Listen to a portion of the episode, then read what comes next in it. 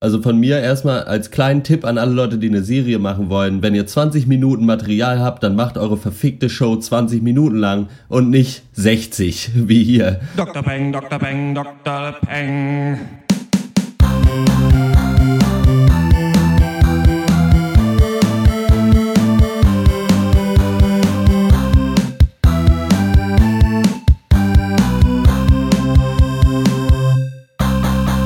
Hallo und herzlich willkommen zum 69. Pencast von drpeng.de Pop und Geist, unserem wöchentlichen Film- und Serien-Podcast. Hashtag Wir hassen Filme. Heute reden wir über den Pressethriller Kill the Messenger mit Jeremy Renner, die Dokumentation Steve Jobs Man in the Machine und die Hit-Serie Fear the Walking Dead.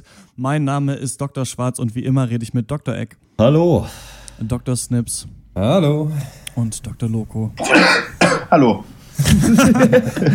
Ja, wir sind alle ein bisschen angeschlagen und das sind auch so ein bisschen die Themen, habe ich das Gefühl, diese Woche. Denn ähm, wir müssen den Cast, weil wir sonst wirklich keine Zeit finden würden, an einem Mittwoch aufnehmen und da sind natürlich äh, Everest, ist Everest noch nicht im Kino und ich konnte Ja. auch doch nicht Youth sehen, so wie angekündigt.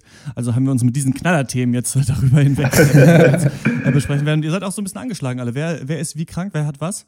Oh, du. Oh, ganz schlimme Rotz. Grippe. Ja, ja. Schrecklich. Alles. Husten, Schnupfen, Heiserkeit. Das einzig Schöne am Kranksein ist, dass man so den eigenen Grundzustand nicht, nur, immer nicht neu verhandeln muss, wie sonst immer, so, sondern es geht einem halt irgendwie Kacke und, weiß ich nicht, Krügerol oder Emsersalz ist eigentlich so die einzige Entscheidung, die ich so treffe. Ich bin eigentlich schon, äh, schon durch. Ich war jetzt am Wochenende ein bisschen und habe mich schon durchgekämpft. Ja, jeden Tag, jeden Tag sieben Packungen Schüssler Salz und dann ist es wieder weggegangen.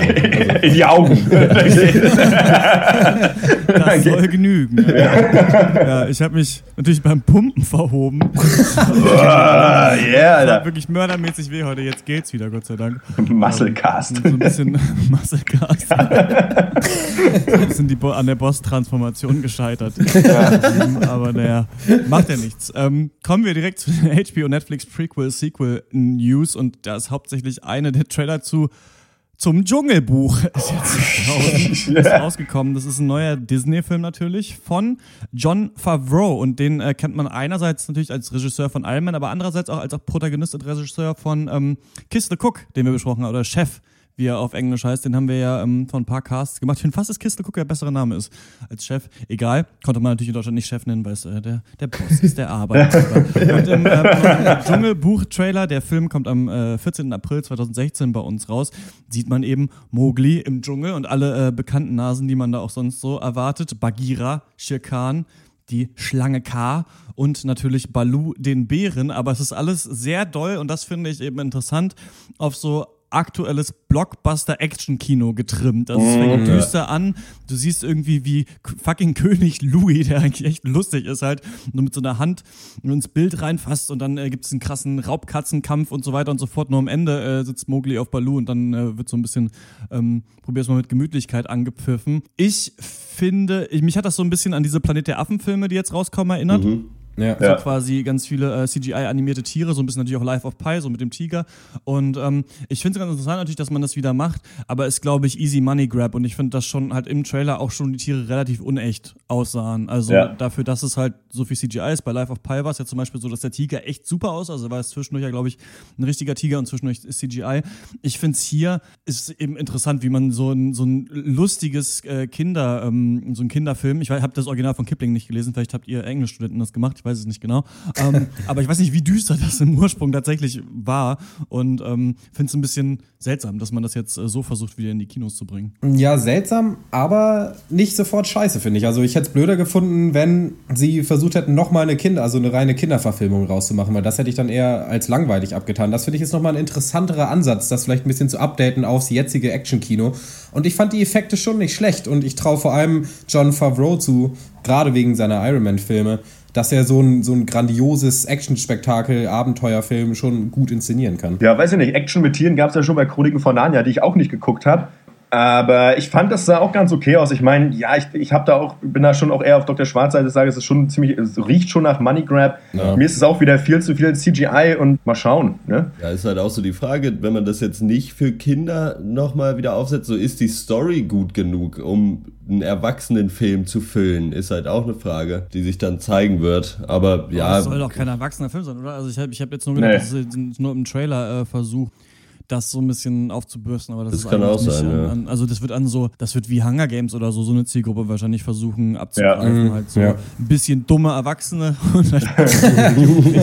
also ja, da können wir uns vielleicht drauf freuen, den werden wir bestimmt dann auch besprechen, wenn er rauskommt und das war's auch schon mit den News und wir kommen äh, zum ersten Thema und das ist Kill the Messenger. Gary Webb, San Jose Mercury News. You believe in conspiracy theories, Gary? No, I don't believe in conspiracy theories. Conspiracies, yes. If I believe it, there's nothing theory about it. Was the government aware that you were smuggling tons of cocaine into the United States? Yes. The government knew. This leads to very sensitive national security matters. National security and crack cocaine, in the same sentence. Does that not sound strange to you? I'm going to tell you the whole truth. I'm going to introduce you to people you should talk to. And then you will be faced with the most important decision of your life Oh, yeah? What's that? deciding whether to share it or not.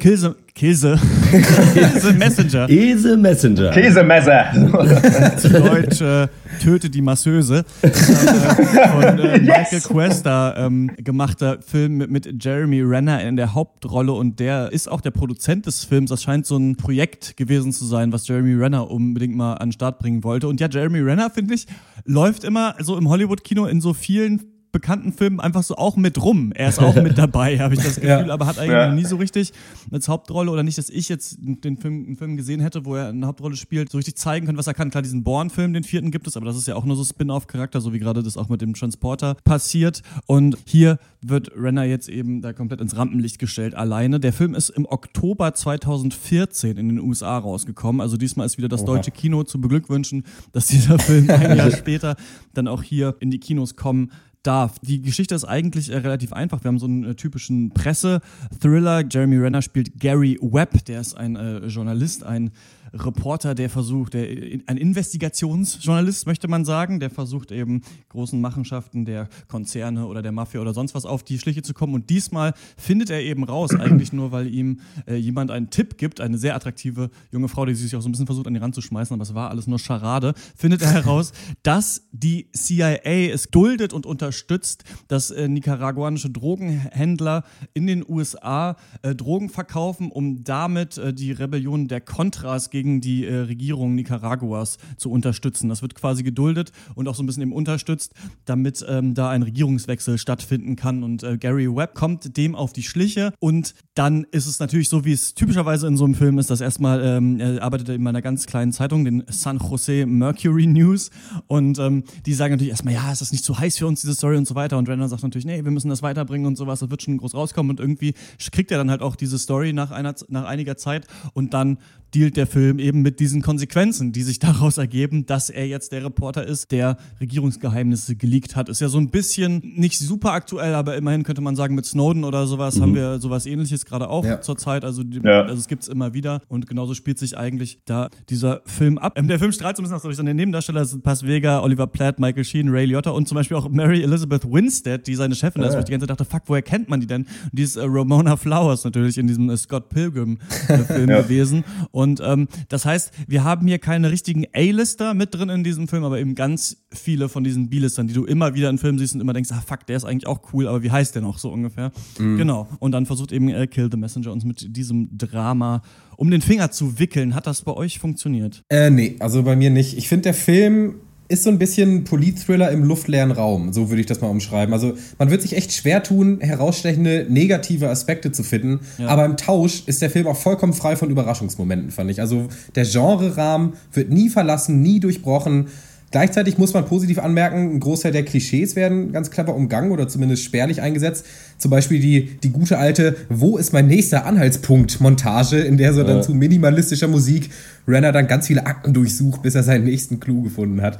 Äh, ja, aber insgesamt war mir das äh, zu generisch. Ich finde auch, ähm, also äh, äh, Kill the Messenger ist wirklich ein Polit-Thriller, wie er so im Lehrbuch steht. Da schließt mich komplett auch Dr. Snips an, dementsprechend überraschungsarm. Bedient sich ja immerhin aber eines Stoffes, der allein schon spannend genug ist, um sich damit auseinanderzusetzen. Und das funktioniert schon. Ähm, das muss man dem Film zugutehalten. Die Frage ist, wie spannend ist das? Und ich war schon relativ schnell ziemlich unbeteiligt, denn so was der Film macht, ist halt den Weg zur Veröffentlichung des Artikels zu zeigen, des Großen und was so recht zügig vonstatten geht. Und ab dann geht es halt nur noch um Gary Webb, den Verfolgten. Und das macht natürlich Sinn, aber irgendwie wird mir diese ganze, seine ganze seine Bedrohungslage irgendwie nicht deut eindrücklich genug dargestellt. So, also ich habe nicht unmittelbar das Gefühl, ja. dass, dass äh, er sein Leben jetzt durch die CIA bedroht ist. So, wir haben natürlich die Szene, wo in der Nacht äh, oder des Nachts jemand an seinem Auto irgendwie rumfummelt ja. und er mit der Knarre aus dem Haus rennt und das ist aber halt Polit-Thriller Stock-Footage. So, also das ist irgendwie ähm, äh, ne, passt schon. Und vielleicht ist man jetzt auch schon zu abgestumpft, weil man das auch zu oft gesehen hat oder auch schon zu viel kennt von solchen Geschichten aus dem echten Leben. Aber ja, also um das nochmal zu erstellen, es war so ein bisschen unbeteiligt, obwohl das Ganze sehr solide gemacht ist. Man weiß ja auch gar nicht so genau, wie soll ich mich,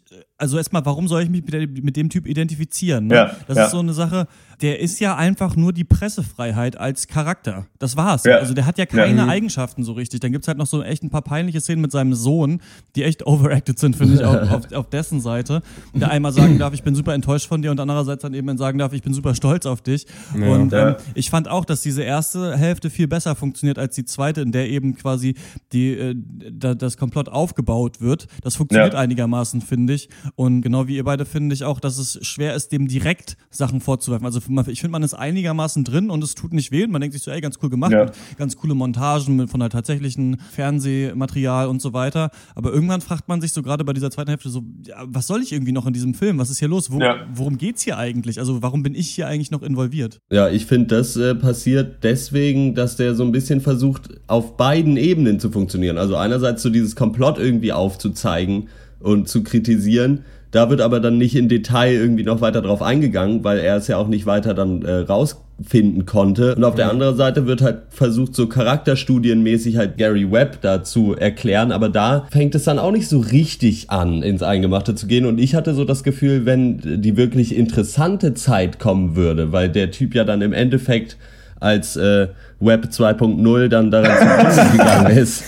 oh, ja. Äh, daran zugrunde gegangen ist und dann Selbstmord begangen hat am Ende. Äh, aber da, bevor es da wirklich losgeht, ist der Film vorbei und der, der, der Rest wird einem so richtig schön peinlich Biopic-mäßig noch in, äh, als kleines Buch am Ende gereicht.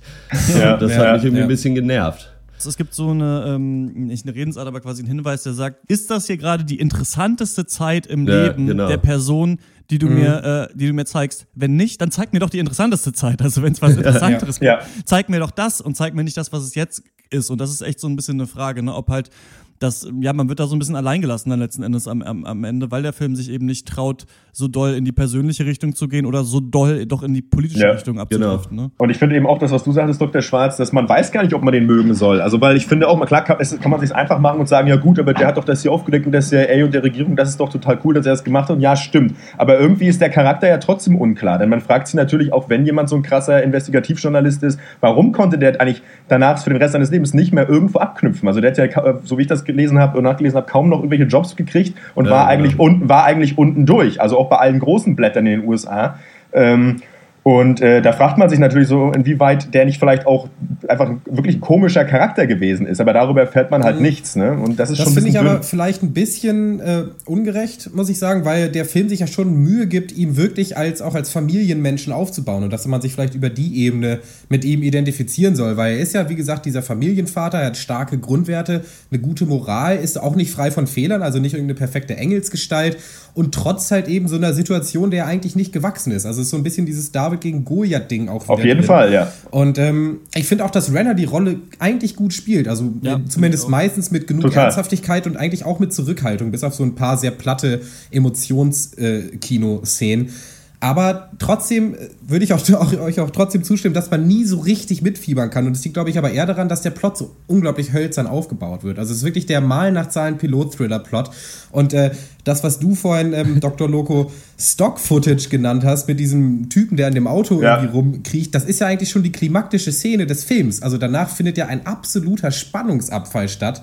Und ja. äh, eigentlich erreicht der Film am Ende einen ziemlichen Nullpunkt, bevor er dann eben im Text, wie er schon gesagt hat, ganz am Ende, dann nochmal auf einmal den, den fetten Punch auspackt. Und da dachte ich mir, habe ich mir auch gefragt, zeig mir doch lieber das, was ihr mir gerade noch gesagt hat. lässt auch seine Charaktere, ja, ja. finde ich, auch dann an dieser Stelle, wo es oder an den Stellen, wo es sein müsste, nicht genug ausspielen oder genug Wichtigkeit einnehmen. Also was er mhm. ja gut schafft, ist dieses Setting zu erklären. Und es funktioniert ja. Also wenn er da in Nicaragua ist zum Beispiel, das ist ja glaubhaft, immerhin, ja. wie seine Gesprächspartner da sind und sowas. Ja. Weiß ich natürlich nicht, wie also natürlich ist das, ist das dann klischeemäßig, dass es da total gefährlich ist und dann gehen sie da einmal ins Ghetto bei sich in der Stadt und da, da ist auch halt alle nur im Rumlungern, aber okay, solche Realitäten gibt's ja und das ist ja in Ordnung.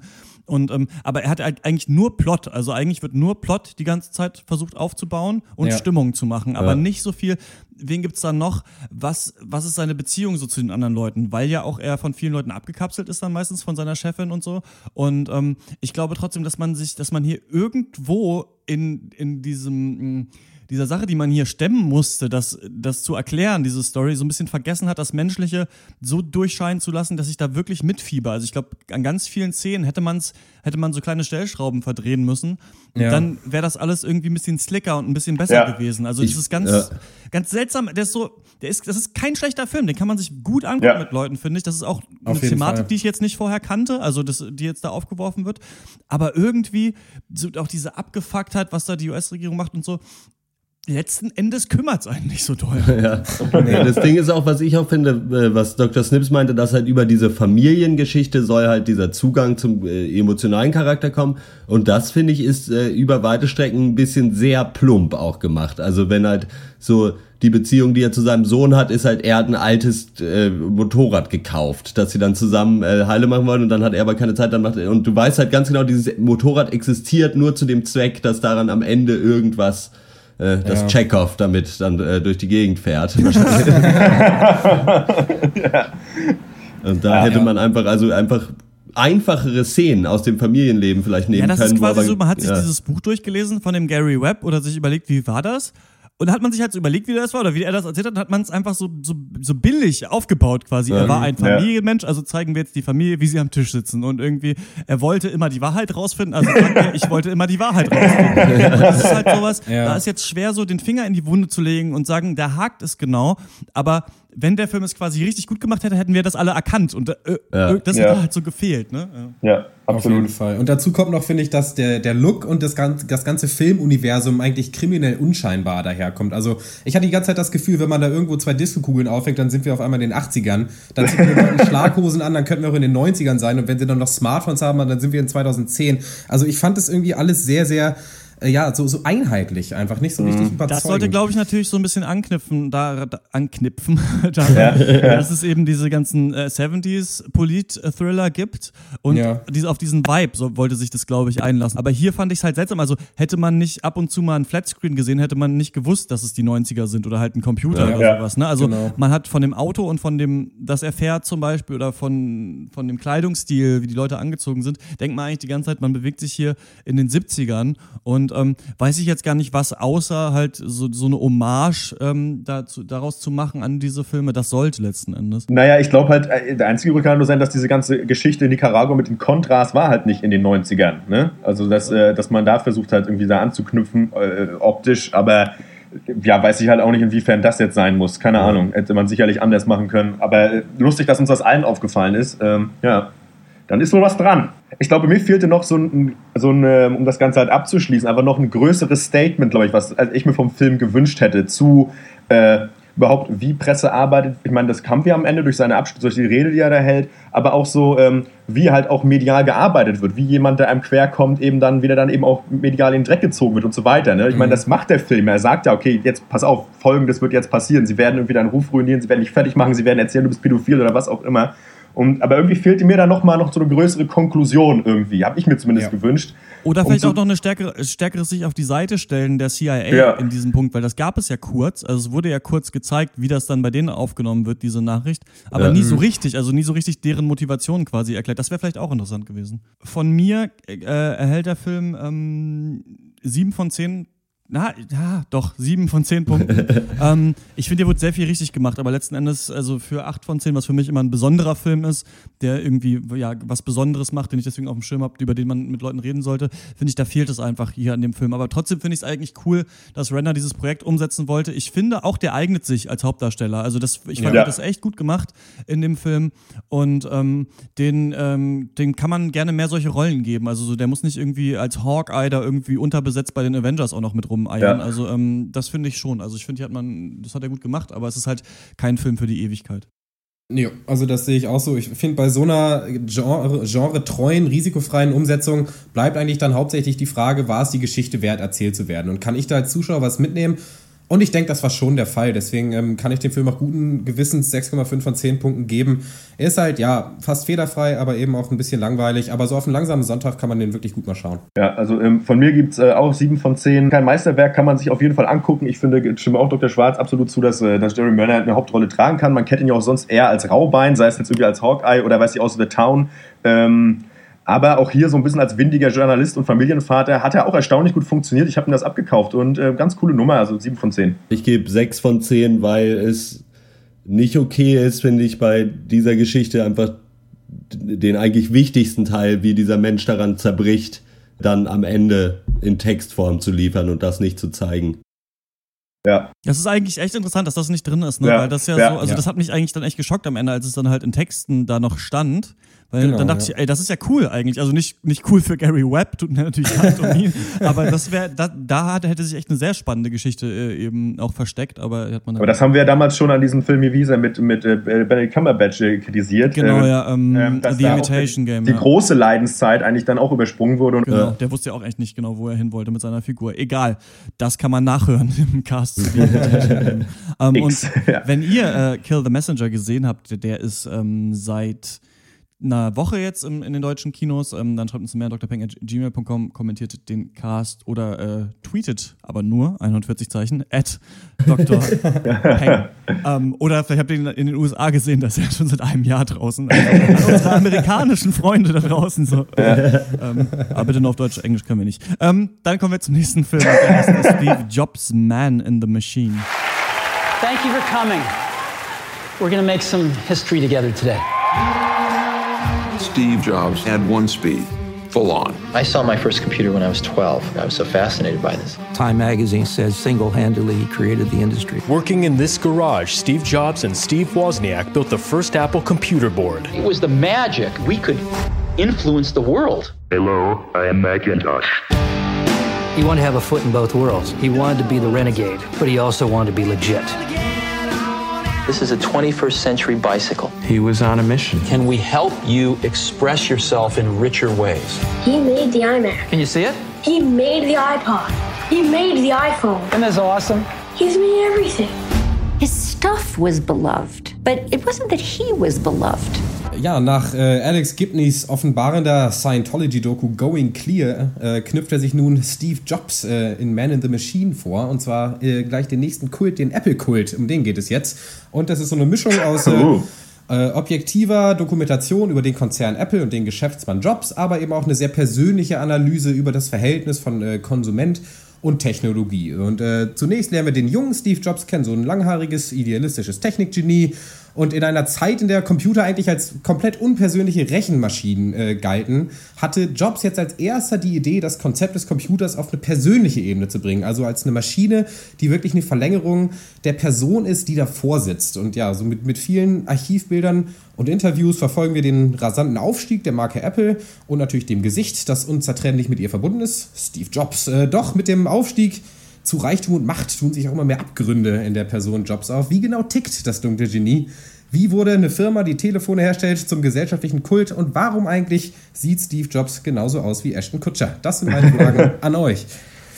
Ähm, ja, ich ähm, war interessiert an dieser äh, Dokumentation. Ich hatte nämlich gelesen, ähm, die ist jetzt zum Beispiel im Internet auf äh, so Video-on-Demand-Plattformen verfügbar und da hat IndieWire immer jeden Monat so Sachen auf Video-on-Demand, die verfügbar sind, die man sich angucken kann, so, so ein Artikel. Ähm, da gehen wir immer hin, wenn wir gar nicht wissen, welches Thema wir machen sollen. und ähm, da äh, stand drin, dass sich eben diese Doku hauptsächlich der Frage widmet, Warum haben so viele Leute um Steve Jobs getrauert eigentlich, als er gestorben ist? Was hat dieser Mann in den Leuten bewegt? Warum war der so ein popkulturelles Idol letzten Endes? Und das ist auch eigentlich die interessanteste Frage, mit der sich die Doku beschäftigt, Ja. finde ich. Die wird leider nicht komplett geklärt, finde ich. Es wird ein bisschen geklärt, was das Mhm. Faszinierende an Apple ist, aber letzten Endes, mir andert die ganz schön rum zwischen ganz viel verschiedenen Sachen. Also wird so ein bisschen erzählt, wie Jobs war am Anfang, als sie da diese Firma gegründet haben. Dann wird wieder irgendein Skandal von Apple erzählt. Dann geht's mal kurz irgendwie ins Zen-Kloster nach Japan oder sonst wo. Und ähm, Ja. dann wird wieder so ein bisschen Apple-Skandal rausgeholt. Und ich habe immer das Gefühl, man kommt nie so richtig an an Steve Jobs ran. Das ist so ein bisschen auch so ein Gefühl, was ich hatte äh, bei dieser Kurt Cobain-Doku, die wir gesehen haben. Cobain, Ja. Montage of Hack.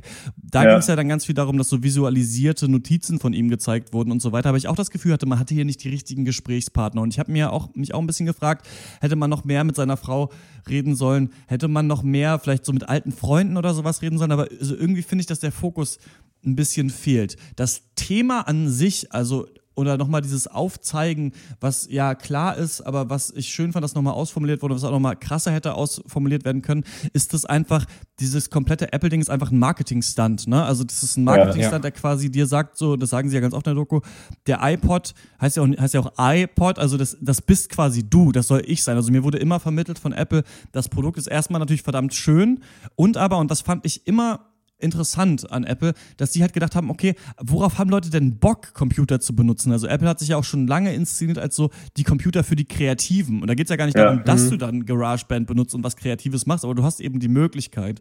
Und ich finde, hier zeigt sich eigentlich immer das, was wir auch ein bisschen bei Dr. Peng merken. Und was jetzt so was ist, worüber ich viel nachdenke, ist halt der Unterschied zwischen so Content und Marketing. Also Content Ja. ist quasi halt der Inhalt, den du hast. Und das ist erstmal, ist ein iPhone ein gutes Handy oder funktioniert ein Mac gut? Und das, außer dass es natürlich viele Apple-Hater gibt, wird man sagen, ja, das, das stimmt, das sind schon in sich gut programmierte Betriebssysteme, die, die vor allem leicht erklärlich sind für Leute. Aber das andere ist ja, wie trägt man das Bild nach außen? Und da fand ich echt interessant, dass halt Leute gesagt, also das, das, das ist so, ein, so eine große Trauer um den Tod. Gab es eigentlich sonst nur, weiß nicht, bei John Lennon, bei Martin Luther King, bei Gandhi vielleicht, alles Leute, mit denen Ja, Apple ja. auch später Werbung gemacht hat, also die auf Plakate draufgesetzt hat. Und da zeigt sich eigentlich, dass das so ein perfider Geniestreich war, zu sagen, ähm, wir sind jetzt die Revolution, aber es ist auch alles für dich, guck dir das an, das ist dein Ding, liebe unsere Ja. Technik. Und das machen ja Leute. Ich kenne ja auch Leute, die sind so, die lieben ihre ähm, Mac- und Apple-Geräte. Ich hab, benutze ja selber zum Beispiel auch ein MacBook Air, mag es auch sehr gerne, habe mich ein bisschen schlecht gefühlt, als ich dann diese gesehen habe. Aber es ist schon krass, was das eigentlich äh, auch für ein Publicity-Stunt letzten Endes war. Ich, also ich finde quasi die Thematik an sich, glaube ich, ein bisschen besser als diese Doku. Ja. Ja, es ist auch so, dass es halt für mich krass so war, dass ich hier nichts Neues wirklich gesehen habe. So, Mhm. weil man ja eh eigentlich schon weiß, wenn man sich ein bisschen damit beschäftigt hat, dass äh, Steve Jobs nicht äh, der Saubermann in Person war in seinem Weg äh, zur Spitze und dass halt Apple-Produkte überdurchschnittlich toll gefunden werden von Leuten, die da wirklich hinterstehen und dass irgendwelche armen Schweine in China, die halt zusammenbauen für wenig Geld und die dann hier für viel Geld verkauft werden, war jetzt für mich nichts, wo ich sagen würde, ach so krass, so ist das. In China werden die Laptops gebaut. so, äh, insofern hätte, mir, hätte ich mir da gewünscht, ein bisschen mehr irgendwie, vielleicht noch irgendwelche Details zu finden, die man halt vielleicht nicht so kennt oder so, weiß ich nicht, weil ich auch als jemand, ich meine, ich habe nichts gegen Apple oder äh, ich meine, ich habe kein iPhone oder sonst was, aber habe jetzt auch irgendwie keinen Stress damit.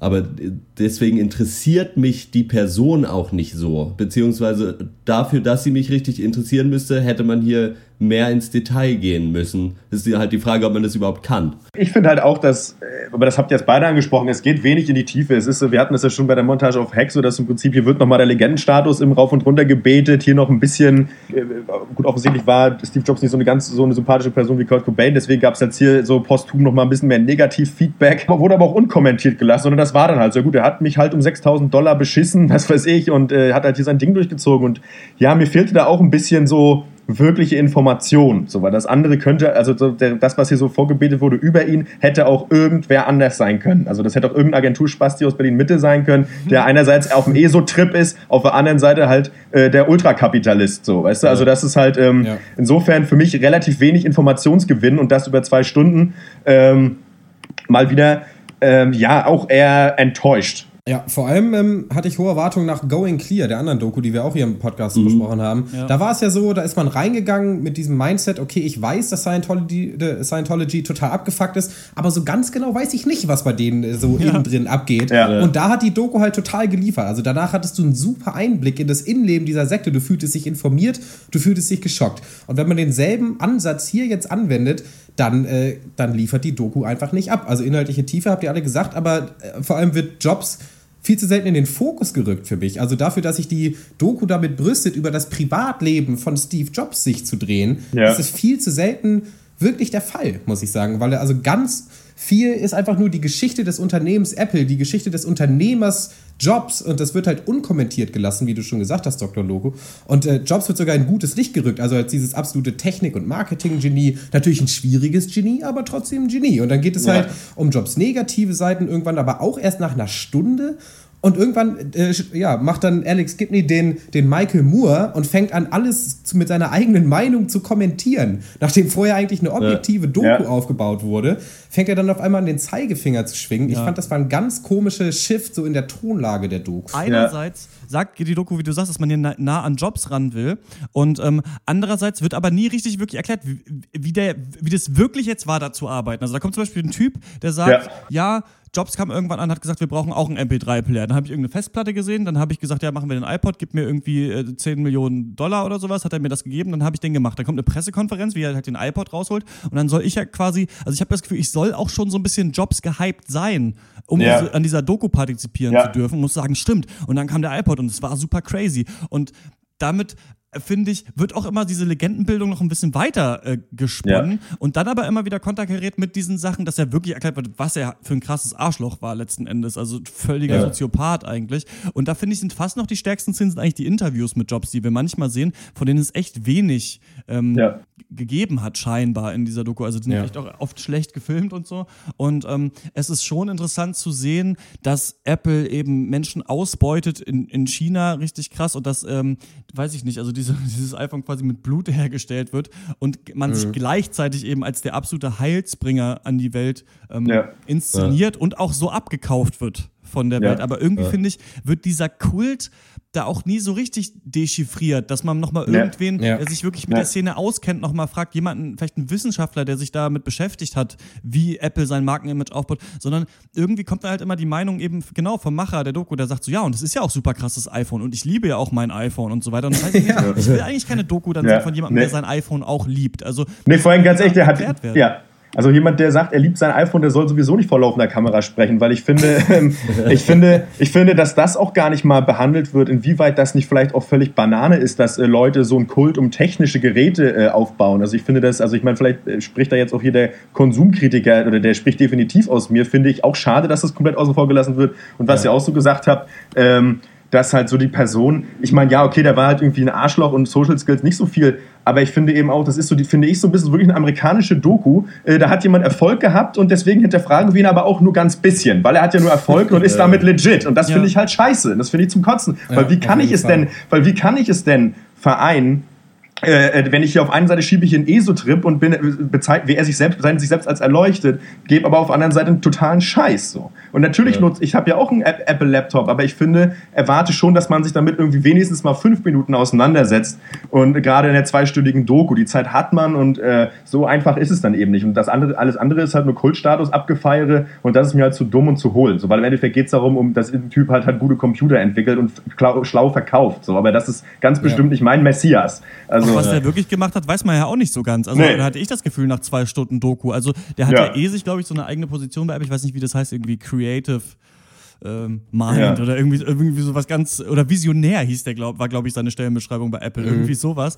Und das ist natürlich auch witzig, so zu verkaufen. Und ich fand halt auch interessant, dass die Beziehung zur Presse ja aufgezeigt wird, dass quasi Apple komplett diktiert, was wie über Apple berichtet werden äh, kann, wenn man eben Insiderwissen haben will. Und ja. das scheint dann natürlich auch die Krux zu sein, dass man vielleicht für diese Doku nicht alles Insiderwissen bekommen hat. Aber das, äh, da kann ich trotzdem die Doku für kritisieren, weil sie, ja, ja, sie, ja, ist, ja Fall, ist, ja, also sie ist ja trotzdem rausgekommen. Also klar kann es schwierig sein, aber dann hätte man das vielleicht noch investigativer machen sollen. Denn so richtig habe ich eigentlich nicht das Gefühl, dass ich weiß, was hinter den nee. Porten von Apple im Geheimen tatsächlich passiert, weil es ähnelt ja sehr Scientology zuweilen. Ja. Also, also ich, kann, ich, kann da, ich kann da jetzt so ein bisschen aus dem Nähkästchen plaudern. Ich hatte mal, bevor der Apple Store in Berlin aufgemacht hat, war ich mal in so Bewerbungsrunden drin und das ist ja wirklich für auch die beschissenste Stelle bei Apple. Das ist es ja auch so alles Assessment-mäßig. Und ähm, das ist eine Kultgeschichte. Ne? Also da laufen die bereits Festangestellten halt mit so einem Döschen im Hals, wo das Firmencredo drin steht. Und äh, mir ging das nach zwei Assessment-Tagen auf den Sack und ich habe gesagt, fickt euch, weil ihr seid weder meine Religion noch meine Familie. Also das war mir, ich fand das auch schon gruselig, weil das sowas Kultartiges hat. Natürlich nicht im Scientology-Charakter, das ist klar. Aber ähm, ja, es ist auch schon ein bisschen weird. ja, auf jeden Fall. Also ich finde die, die Person Jobs die lernt man wirklich gut kennen in kurzen, prägnanten Episoden. Also es kommt durch, dass er ein Arschloch ist, dass er ein Soziopath ist. Ich meine, die aller, fast die allererste Anekdote, die fast erzählt wird, ist, dass er, als er noch total unbekannt war, bei seinem allerersten Job seinem besten Kumpel 6000 Dollar abgezogen hat. Dann äh, lernt man irgendwie, dass er, als er schon 200 Millionen Dollar reich war, seiner ähm, ersten Frau oder Ex-Frau oder Ex-Freundin und Tochter keinen Unterhalt zahlen wollte und dann zähneknirschen 500 Dollar abgedrückt hat. Und das ja. ist auch alles super, aber der Rest der Doku sind eine Stunde 40 und die sind überhaupt nicht so prägnant. Also die, die schweift immer wieder ab, so völlig losgelöst vom eigentlichen ja. thematischen Kern. Also ich meine, es gibt zum Beispiel diese ganze Side-Story über dieses gestohlene iPhone-Prototype. Äh, Ne? Ja. Dass das ja. irgendwie geklaut wird und dann kommt das dann so ein Tech-Blog, die dann darüber berichten. Und klar wird da irgendwie ein Punkt drüber gemacht, wie Jobs tickt, wie sehr er mal in Kontrolle sein muss und wie verblendet er irgendwie ist. Das ist super, aber das geht 20 Minuten, wo vielleicht drei ja. gereicht hätten. Und so, und so Sachen, die dann einen wirklich mal richtig in Rage versetzen. Zum Beispiel wird fast beiläufig erwähnt, dass unter Jobs alle wohltätigen und philanthropischen Bemühungen von Apple eingestellt wurden. Ja. Das fand ja. ich so schockierend. Aber da wird dann nicht weiter drauf eingegangen. Stattdessen gehen wir dann 20 Minuten nach China, wo dann über die Verhältnisse der Fabrikarbeiter da geredet wird, was auch irgendwie krass ist, aber nicht so richtig in die Doku passt. Also einfach kein Fokus für mich so richtig vorhanden. Ja, ja da hat man einfach, glaube ich, wirklich zu wenig Material gehabt, was man ja. verwenden konnte für die Doku letzten Endes. Und deswegen habe ich auch wenig Punkte, die ich verwenden kann, ja. um den Film ja. äh, zu bewerten. Ich äh, gebe dem viereinhalb von äh, zehn Punkten, weil ich schon finde eigentlich, dass, also ich kann irgendwie nicht sagen, das ist eine solide Doku. Ja, klar, also wahrscheinlich, vielleicht, obwohl der kam in die Kinos, also es ist kein Fernsehfilm, kann man gucken, so kann man, das kann man irgendwie nebenbei laufen lassen und weiß dann vielleicht ein bisschen mehr, aber eigentlich ist es schon völlig egal. Also da kann man sich einen rantigen Artikel äh, angucken, ähm, ja. der, der, vielleicht zwei Seiten lang ist, wo eben gesagt wird, was Apple alles für ähm, Scheiße gemacht hat, letztendlich für Leichen im Keller hat und ähm, dass man nicht äh, Steve Jobs huldigen soll. Gut, jetzt ist es vielleicht eh egal, weil er gestorben ist, wobei vielleicht der Kult weiterlebt, aber ähm, ich finde, die muss man nicht gesehen haben. Ja, nee, das sehe ich ähnlich. Äh, ja, ich mach mal. Also, ich finde, die, die Doku bleibt an der Oberfläche kleben. Es stellt sich kein Lernerlebnis ein. Wie genau sah jetzt Jobs persönliches Leben aus? Seine Arbeitsroutine, sein Zuhause, seine Hobbys, seine Freunde? Keinen blassen Schimmer. Stattdessen lernt man irgendwie ja ausgiebig über die Firmenhistorie und dann immer gibt es wieder Interviews von Leuten, die einem versichern, dass Steve Jobs wirklich ein schwieriger Mensch war. Und irgendwie kann sich halt Gebni nie entscheiden, welchen Modus er so richtig anschlagen möchte. Behandelt viel zu viele Facetten, kommt dabei wenig zum Punkt. Und deswegen von mir ähm, 5 von 10 Punkten auch nur.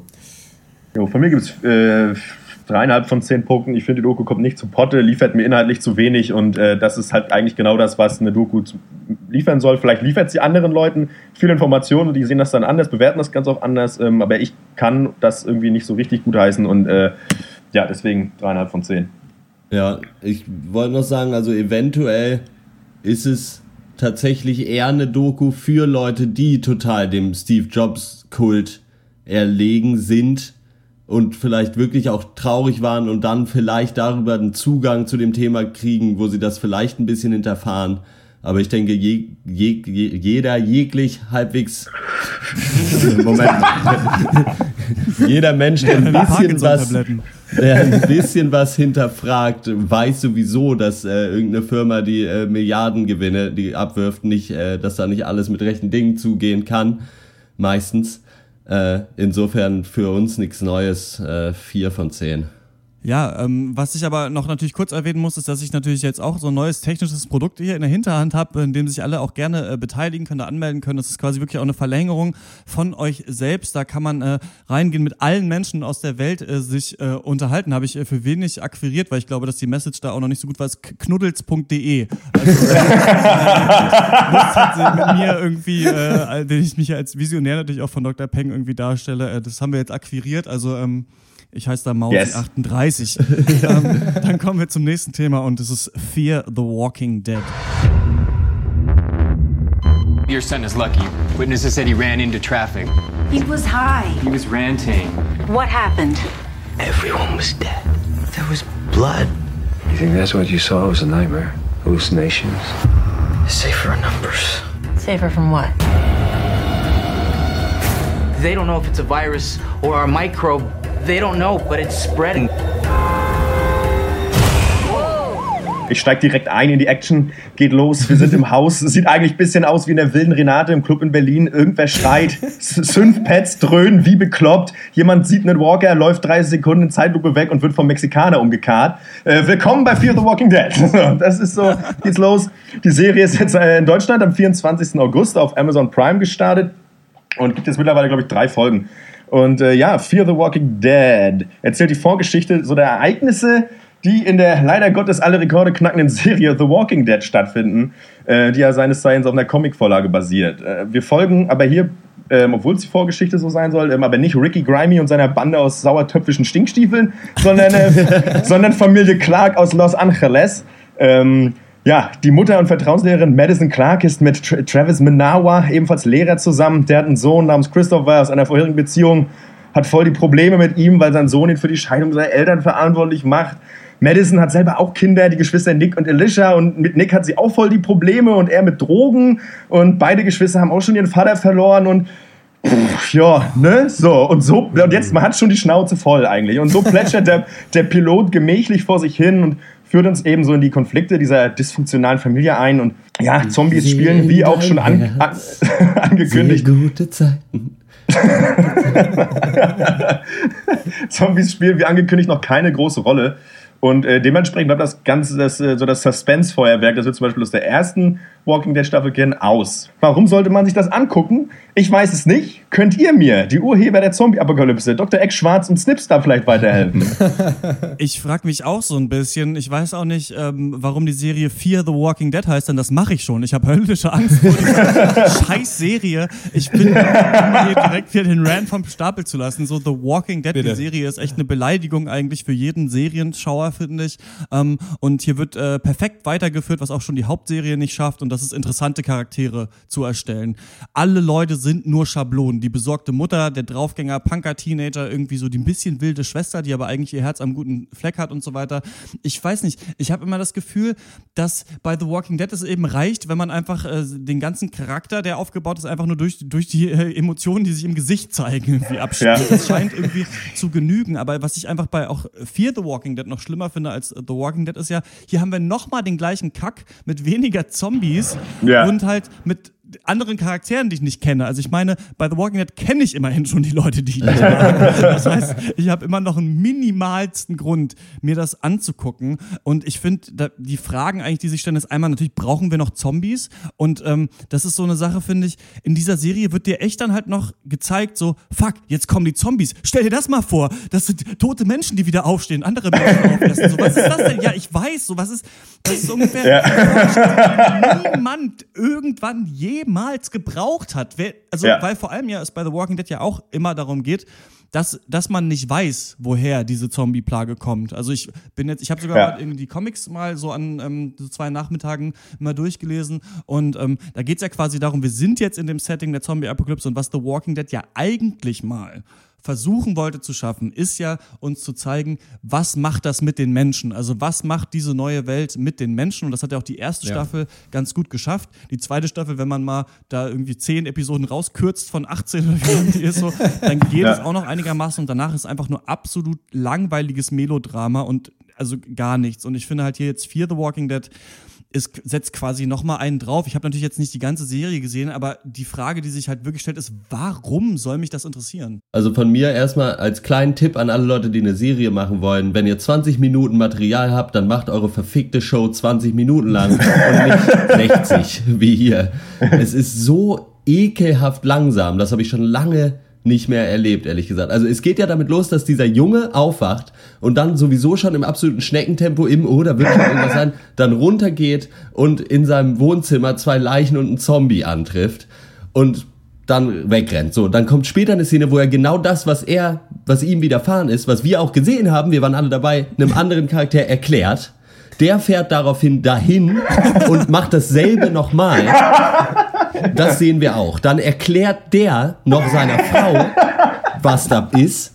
Sie glaubt ihm nicht, später glaubt sie ihm, die fahren zusammen nochmal dahin und wir stehen wieder in diesem Wohnzimmer und ich weiß überhaupt nicht mehr, was los ist, ehrlich gesagt. Also was ist das denn? Was, warum muss ich mir dreimal dieselbe Szene angucken, nur mit anderen Leuten, die dann alle den, oh, oh, schockschwere Not, ein Fleck Blut, so, ja, weiß ich schon, den, kann ich schon aufzeichnen mit Augen zu mittlerweile. Ja, aber das ist genau dasselbe, habe ich auch gefühlt beim Angucken des Pilots. Also es ist eigentlich phänomenal, wie, wie sich die Serie nach 20 Minuten eigentlich schon wieder selber abgeschafft hat, weil er eben sein, sein bisschen Plot so oft im Kreis dreht, bis die Folge dann mal irgendwie vorbei ist. Und klar gibt es immer diesen Pilotfaktor, also äh, Pilots folgen dem altbekannten Schema und sind deswegen meist scheiße. Das Schema ist äh, so ein kleines Anschmeckerle in den ersten fünf Minuten, damit man nicht sofort abschaltet. Ja. Am Ende nochmal fünf Minuten Action, damit man sich die nächste Folge anguckt. Und im Mittelteil halt grütz langweilige Charakterisierung. Das erwartet man schon, aber diese Serie ist trotzdem nochmal schlechter. Also man geht schon davon aus, dass sich der Mittelteil der Serie zumindest überhaupt nicht vom Hocker hauen wird, aber hier funktioniert gar nichts. Also Strike 1 die Charaktere, Strike 2 die Atmosphäre befreiten Schauplätze, Strike 3 die Plotpoints. Ich sag 3 von 3 und raus. Tschüss. oh, Baseball. Also das ist äh, für mich gar nichts, leider. Was ich auch noch interessant fand, ist, dass ja bei The Walking Dead zum Beispiel ist auch noch so war, so wir haben es ja auch immer gerne mit, von Genre-Awareness und dass da halt wirklich auch noch niemand Zombies kannte und nie, deswegen auch niemand wusste, was los ist. Mhm. Äh, hier ist es jetzt auch so, außer ein kleiner pickliger Junge. Der hat's begriffen, der weiß, was Zombies sind und weiß, was kommt und die anderen ja. aber alle nicht. So, die sind völlig, völlig im Dunkeln und diese ganze Show hat so diesen Filter drauf von wegen, so, nee, sind die blöd, die denken, es passiert gar nichts Schlimmes, aber es passiert ganz was Schlimmes. so, die werden sich aber noch umschauen. Ja, das ist ja auch, ähm, was man ja. also was auch nicht sonderlich clever ist, aber was immerhin drin ist, weil jemand wahrscheinlich gedacht habe, hey, das wäre doch mal clever, äh, ist, dass ja mir verkauft wird, dass dieser Junge, der ja äh, drogenabhängig ist, ist halt der Erste, der so auf den Trichter kommt, dass halt äh, tote Menschen wieder aufstehen, andere Menschen essen. Erzählt es dauernd Leuten und dann sagen sie, ja, das waren natürlich die Drogen, ne, der Junge nimmt Drogen, also wird das wahrscheinlich eine Drogenhalluzination gewesen sein. Über eine ja. Stunde lang, wo ich mir die ganze Zeit sage, ja, ja aber ich kenne doch The Walking Dead, ich weiß doch, was los ist. Klar, wenn wir jetzt eine Serie machen würden, wo das nicht klar wäre, oder einen Film, sagen wir mal, ne, der könnte ja damit spielen, der könnte ja sagen, ist es eine Halluzination von jemandem, der nicht stabil ist oder nicht. Aber hier äh. verkommt es einfach so zum billigsten Gimmick irgendwie aus der abgegrabbelsten Yps, die ich irgendwie kenne. Stark. Geil. Ja. Ja, und ja, ich, äh, genau. die Person auch nicht wie richtige Person, oder? Also, du hast, ja. äh, Dr. Eck hat ja so ein bisschen den Rundown gegeben, was tatsächlich passiert in der Folge. Glaubst du, irgendwer von denen geht mal zur Polizei, weil er eine riesen Lache aus Blut- und Fleischstückchen sieht? Nein, natürlich nicht. Das wird natürlich erstmal der Frau erzählt. Dann guckt sich das auch an. Sie gehen wieder nicht zur Polizei. Am Ende fahren sie einen Zombie um, machen auch erstmal gar nichts, fahren ihn dann nochmal um, bis er endlich liegen bleibt. Also, weiß ich nicht. Und alles nur, glaube ich, damit es so hingebogen wird, dass irgendwie da die Suspense aufrechterhalten wird. Aber weiß ich, na. Absolut. Und ähm, der Witz ist ja aber auch, er killt ja seine Suspense aber nicht schon von Anfang an. Man hätte ja das ja, wenn es, es, weil es soll, es soll ja im Prinzip so Prequel-mäßig sein, HBO, AMC, Sequel Prequel News. ähm, und eigentlich ist es doch so bei so Monstergeschichten oder wie wir es auch bei Godzilla zum Beispiel hatten oder bei vielen anderen Filmen mit gruseligen Ungeheuern, ist es doch eigentlich das Smarteste, wenn du das Monster gar nicht zeigst und erstmal nur Suspense aufbaust und so eine, so eine, so eine trügerische Ruhe eigentlich erschaffst schaffst. Ja. Aber das killt ja die Serie von vornherein. Du hast den Zombie nach einer Minute und dann hast du das, hast du nochmal Blutlachen und Fleischstücken, dann kommt der nächste Zombie auf offener Straße. Es, es gibt, eigentlich musst du auf nichts mehr warten. Du wartest eigentlich nur noch auf mehr Zombies. So, und das wird vielleicht ja. zum Ende der Staffel entkommen. Ähm, und ich, ich frage mich, wer in sich wirklich für dieses, für dieses Familiendrama interessiert. Also, weißt du, also ich finde, ich finde, das ist wirklich, ich, also für mich hat diese Serie überhaupt nichts verloren auf irgendeiner Mattscheibe. Also das ist wirklich ganz mies. Ja, also ich finde ja sowieso, man braucht eigentlich einen guten Grund, wenn man ein Prequel machen will. Eben. Also es muss schon wirklich, also zum Beispiel, ich habe mir auch Better Call Saul nicht weiter angeguckt, weil nee. für mich der Grund nicht gut genug ist, dass diese Serie existiert. Und das war's. Also ich bin nicht so, also ich bin eigentlich ein großer Breaking Bad Fan, aber nicht so doll, dass ich unbedingt noch in dieser Welt sein muss. Und das Problem bei Prequels ist ja, die können das ja so ein bisschen nachträglich kaputt machen, so eine Serie. Also ich will eigentlich ja. gar nicht wissen, was Saul Goodman vorher gemacht hat, weil ich will da nicht, dass dann noch Walter White nochmal durchs Bild rennt, nochmal irgendwer anders und vielleicht kannten die sich schon und so weiter. Und ähm, ich weiß nicht, also hier wird mir quasi in einem Prequel was erklärt, was an sich überhaupt keine Rolle spielt bei The Walking Dead, nämlich ja. wie die Zombie-Apokalypse ausgebrochen ist. Also das ist ja. eben nichts Interessantes. Das Interessante ist ja, wir haben sie schon und müssen jetzt überleben. Und da habe ich wirklich das Gefühl, dass man einfach nur mit diesem Gedanken, wir, wir brauchen Prequel to, to, to, The Walking Dead. Das ist eine ja. der erfolgreichsten Serien aller Zeiten. Das werden die Leute auf jeden Fall gucken. Und das war ja auch so. Also es war ja, ist ja irgendwie der erfolgreichste Pilot, der je gelaufen ist. Ich glaube, jetzt äh, sind die äh, Ratings wieder runtergegangen auf jeden Fall. Also es haben jetzt nicht mehr so viele Leute geguckt. Und ähm, ja, ich finde keine Daseinsberechtigung, also gar nichts. Und äh, von mir ja. gibt es auf jeden Fall hier auch keinerlei Empfehlungen. Also selbst wenn man The Walking Dead mag und dann, äh, weiß ich nicht, sollte man glaube ich eh mal äh, zum Psychiater gehen oder sonst wo, äh, dann äh, das bringt einem nichts. Also weil vielleicht, vielleicht wäre ja noch für die, für die Fans interessant gewesen, was haben diese Charaktere vorher gemacht. Das wäre vielleicht gar nicht so schlimm. Rick und äh, Shane, die zusammen ja, irgendwie genau. auf Kopftour unterwegs sind. Schön ein paar Punks verprügeln oder so, genau. Ja. ja. Nee, also niemand hat nach einer neuen Zombie-Serie gefragt. Niemand braucht eine neue Zombie-Serie in seinem Leben. Schon gar nicht eine, in der eigentlich alles, was passiert, dir so richtig am Arsch vorbeigeht. Insofern, äh, ja, nicht zu empfehlen, auch von mir. Ja, keine Empfehlung. Man hätte ein Sequel vielleicht machen können, 5 The Walking Dead, wo alle schon tot sind und äh, man einfach nur Landschaftsaufnahmen für 60 Minuten hat. Und das wäre interessanter gewesen. Die äh, ja. ja. Ja, von mir auch keine Empfehlung. Das ist wirklich billigste billigste Fernsehkost so für, für Leute, die halt, weiß ich nicht, einfach nach Feierabend irgendwie abspannen wollen und halt deswegen The Walking Dead auch irgendwie noch ertragen können, weil sie wahrscheinlich zu müde sind und einfach nur Zerstreuung suchen. Mhm. Und äh, ja, okay, dann funktioniert's. Wenn du aber Bock hast auf eine geile Serie, dann lass hier die Finger von. So. Genau. Also eine komplette Empfehlung von allen von uns, die beste Serie, ja. die wir seit langem gesehen haben. Und wir kommen zur Abschlussrunde. Was hat uns sonst popkulturell oder anderweitig bewegt? Äh, letzte Woche, ja, die letzte Woche war kurz, ist ja schon Mittwoch, letzte Cast samstags aufgezeichnet, wie immer. Ähm, ich war Samstagabend auf einer Kurzfilm-Fahrradtour. Ich weiß immer noch gar nicht, wer das wie das überhaupt organisiert wurde. Meine Mitbewohnerin hat einfach hier äh, gesagt, ich bin jetzt nach Leipzig gezogen, so, jetzt eine kurze Fahrradtour, kommst du mit? Ich hatte gerade den, den schönen abendlichen Schlaf hinter mir, wenn man Powernap, das dann anderthalb Stunden lang wird, war völlig ja. schmierig im Kopf. Ja, aber Helm hattest du schon auf. Also so. da hatte jemand Erdnussbutter reingeschmiert und jetzt.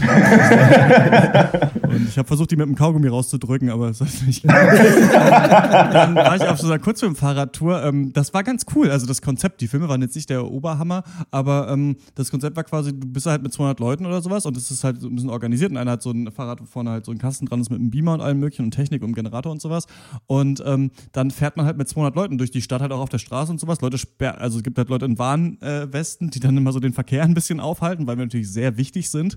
Äh, ja. Mit 20er Leipziger Hipster, die Bock haben, an Hauswänden Filme zu gucken bitte, äh, bitte halten Sie an, auch wenn Sie ins Krankenhaus müssen oder sowas. Jetzt gerade. ähm, und dann sind wir halt da durchgefahren und äh, da ich ja die Stadt auch noch nicht so gut kenne, war es halt cool, so ein paar ganz geile Ecken äh, kennenzulernen. Und das war auf jeden Fall äh, ganz witzig, ja. Und das ist auch das äh, popkulturelle Highlight von mir. Ja, ich habe zwei kleine Sachen mitgebracht. Äh, ein Album von einem Menschen namens Jeff Rosenstock. Das Album heißt We Cool? Fragezeichen. Und der Typ ist Singer-Songwriter, kommt aber eher so aus der Punk-Ecke, macht also so eine ziemlich coole Melange aus eben Punk, Indie, Singer-Songwriter-Mucke, ein bisschen Folk, aber vor allem mit genialen Lyrics kann man sich sehr gut anhören. Ähm, ich weiß nicht, Dr. Schwarz am ehesten vielleicht mal Andrew Jackson Jihad gehört oder so. Ja. so in die Ecke geht das auf jeden oh, Fall. Nice. Ist äh, sehr geil. Und äh, zweites, ähm, ich habe mal wieder einen meiner Lieblingskomiker verfolgt, was der so Neues gemacht hat. Art Sparker nämlich. Den kennt ihr, glaube ich, alle als Dave aus ja. Flight of the Concords.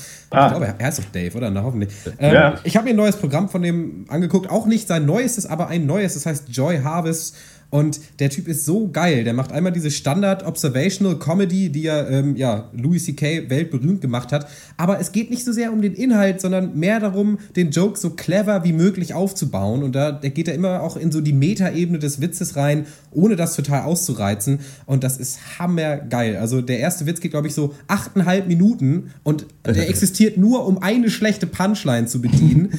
Die war dann aber, die war dann auch schlecht, aber ich habe mich so dolle gefreut, wie lang und wie gut und wie clever er das aufgebaut hat. Also Art Sparker, ähm, ja, auch sehr zu empfehlen für Freunde der gepflegten Stand-Up-Comedy. Ja, äh, ich weiß nicht, ich habe eigentlich kein richtiges Highlight, aber aus, außer dieses, dieses, diesem einem, was ich hier gerade auf dem Handy sehe, ich verkaufe gerade bei eBay mein Werder Bremen Andreas Herzog 90er Trikot. Und es ist, es, es startete bei 1 Euro, jetzt schon bei 25, 22. Ich werde, ich werde, oh, das wird herrlich. Ich werde so viel Geld haben am Ende der Woche. da freue ich mich ein bisschen drüber. Und ich hatte überlegt, einen Witz zu erzählen, den, den Olli Schulz erzählt hatte im, im, im letzten Podcast Ey, mit Jan Böhmermann. so der, war, der war echt gut. Das ist ein Witz mit äh, klein, über Kleinwüchsige. Ich erzähle ihn jetzt einfach mal. Kannst du rausschneiden, wenn er nicht zündet. Okay, pass auf. Midget, Midget geht zum Zirkus und sucht sich den Zirkus direkt und sagt, ey Digga, du musst mich hier engagieren. Ey, ich brauche unbedingt einen Job. Ja, was kannst du denn? Ja, hier, nimm mal den Hammer hier, hau mir mal auch richtig auf den Kopf. Und der Zirkusdirektor denkt sich so, ja, keine Ahnung, ey, ah, kann ich nicht machen, ey, ich kann dir nicht auf den Kopf hauen. Ja, komm, mach mal jetzt, komm, ist meine Nummer. Also dann haut er ihm auf den Kopf, so der Zwerg geht zu Boden, blutet aus dem Kopf, so scheiße, ruft, der Zirkusdirektor ruft einen Notarztwagen. Äh, der Junge geht ins Krankenhaus, machen das Loch wieder zu. Drei Wochen später, der Typ wacht auf, ja, geht wieder besser, setzt sich ins Taxi, fährt zum Zirkusdirektor und sagt, voila. so, das, ich habe mich so, ich hab mich so Das einge... ist sowieso, ach, das wollte ich sogar sagen, eigentlich auch mit einem, eins meiner Highlights der Woche, die letzte und sorgfältig Folge, Ja. Olli Schulz besoffen ist und bei Jan Böhmermann in der Küche. Ist super. Ich habe auch äh, einen neuen Witz äh, natürlich gelernt. Äh, wo wohnen Nazi-Frösche? Im dritten Teich. Und damit endet, mit diesem Karlauer endet der 69. Pankers. Wir hören uns nächste Woche wieder. Dann reden wir auf jeden Fall über Everest. Ähm, wenn ihr Meinung habt zu diesen Themen, dann schreibt eine Mail an drpeng.gmail.com, kommentiert den Cast oder tweetet at drpeng. Und wir freuen uns natürlich über Bewertungen auf iTunes. Wir haben schon zehn Stück, alle fünf Yes. Sterne. Yes. Yeah. Aber es sind noch nicht genug, um eine Statistik anzuzeigen. Also die wären natürlich dann auch schon fünf Sterne. Aber ähm, ja, also wenn ihr äh, den Cast mögt, dann erzählt euren Freunden davon, euren Film-Nerd-Freunden und ähm, oder auch Leuten, die sich überhaupt gar nicht für den Scheiß hier interessieren und die es einfach hören müssen. und ähm, genau, gibt uns eine Bewertung. Dr. Eck, du wolltest was sagen, glaube ich. Ich wollte nur sagen, falls irgendwer von euch die, den, äh, den, die erste Folge Fear the Walking Dead aus irgendeinem Grund gut fand, dann sagt uns bitte warum, weil ich weiß wirklich, also ich wüsste wirklich nicht, wie das irgendjemand gut finden sollte. Ja? Ab in die Comment-Section. Dann, äh, Wir suchen dann, den genau, Superfan. Dann, dann gebt auch äh, Bescheid. Alles klar, das war's. Dann äh, bis zur nächsten Woche. Ciao. Jo, ciao.